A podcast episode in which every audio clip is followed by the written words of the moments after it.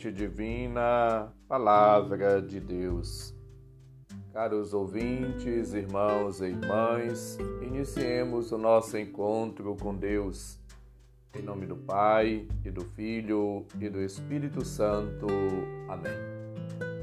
Proclamação do Evangelho de Jesus Cristo segundo João, capítulo 13, versículos de 21 a 33 e os versículos 36 a 38. Glória a vós, Senhor. Naquele tempo, estando à mesa com os seus discípulos, Jesus ficou profundamente comovido e testemunhou: Em verdade, em verdade vos digo, um de vós me entregará. Desconcertados, os discípulos olhavam uns para os outros pois não sabiam de quem Jesus estava falando. Um deles, a quem Jesus amava, estava recostado ao lado de Jesus. Simão Pedro fez-lhe um sinal para que ele procurasse saber de quem Jesus estava falando.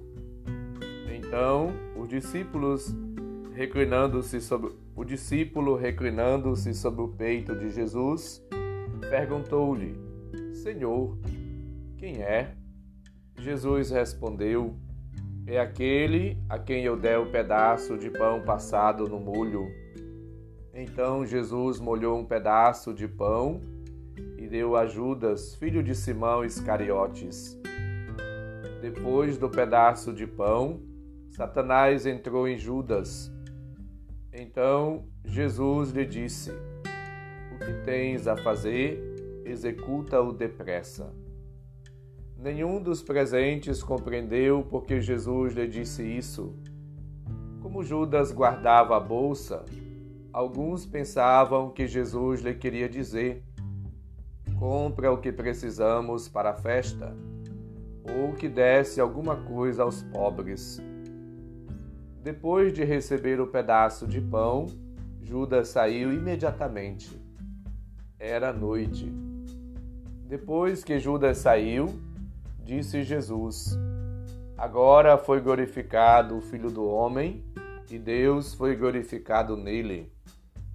Se Deus foi glorificado nele, também Deus o glorificará em si mesmo e o glorificará logo. Filhinhos, por pouco tempo estou ainda convosco. Vós me procurareis, e agora vos digo, como eu disse também aos judeus, para onde eu vou, vós não podeis ir. Simão Pedro perguntou: Senhor, para onde vais? Jesus respondeu-lhe: Para onde eu vou, tu não me podes seguir agora, mas seguirás mais, mais tarde. Pedro disse: Senhor, por que não posso seguir-te agora? Eu darei a minha vida por ti. Respondeu-lhe Jesus: Darás a tua vida por mim? Em verdade, em verdade te digo: o galo não cantará antes que me tenhas negado três vezes. Palavra da salvação. Glória a vós, Senhor. Jesus está à mesa com os seus discípulos momento de intimidade, de comunhão, de partilha, de solidariedade, momento ali de partilha da vida, do coração, dos pensamentos, dos desejos, momento único. Um dos doze, um dos amigos íntimos de Jesus, irá entregá-lo. Jesus ele diz: Ninguém tira a minha vida, eu a dou livremente. Jesus, naquele momento de intimidade, de partilha da vida e da missão do Mestre, fica à espera de uma oportunidade e ali revela o que está no seu coração que um vai entregá-lo. É um momento doloroso, arrepiante. A liberdade humana é capaz de tudo, até de se transcender na iniquidade na obra de Satanás, conforme lembra Lucas 22, 3 e João 13, 2. Mateus dá ao entender quando cita Zacarias: Quando me dareis, se eu vou lhe entregar? Eles garantiram-lhe 30 moedas de prata, versículo 15, Zacarias 11, 12. Mas o significativo é o uso do verbo entregar. Trata-se de uma entrega à traição da parte dos homens e uma entrega da parte do pai, doação. O filho que entrega-se a si mesmo até a morte e morte de cruz, João 19, 30. Jesus sente que a sua hora está chegando, se aproximando. Por isso, ordena que a celebração da Páscoa seja devidamente preparada. Ele deseja ardentemente comer a Páscoa com os seus discípulos, pois nela o antigo memorial dará lugar ao novo, deixando-nos o seu corpo e o seu sangue como alimento e bebida na Eucaristia.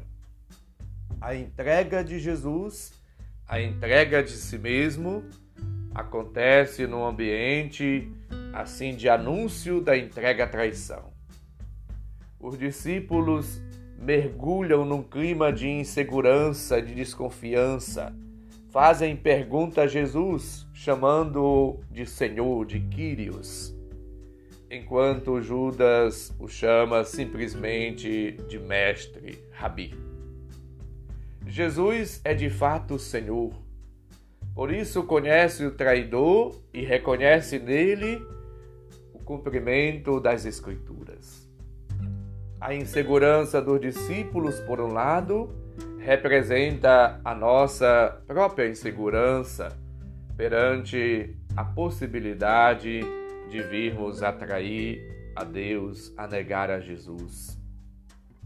A paixão de Jesus foi um acontecimento imprevisto tudo foi profeticamente anunciado. Não foi algo assim inusitado, mas foi previsto. Previsto desde o início pelos profetas Zacarias 11, de 12 a 13, 9 e 9.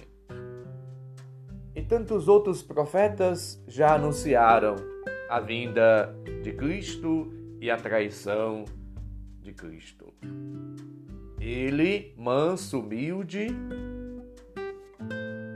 rei, que tem um coração cheio de bondade, paciente, o servo atormentado, humilhado, obediente, confiante, abandona-se nas mãos do Pai. Este servo é figura Cristo na sua paixão.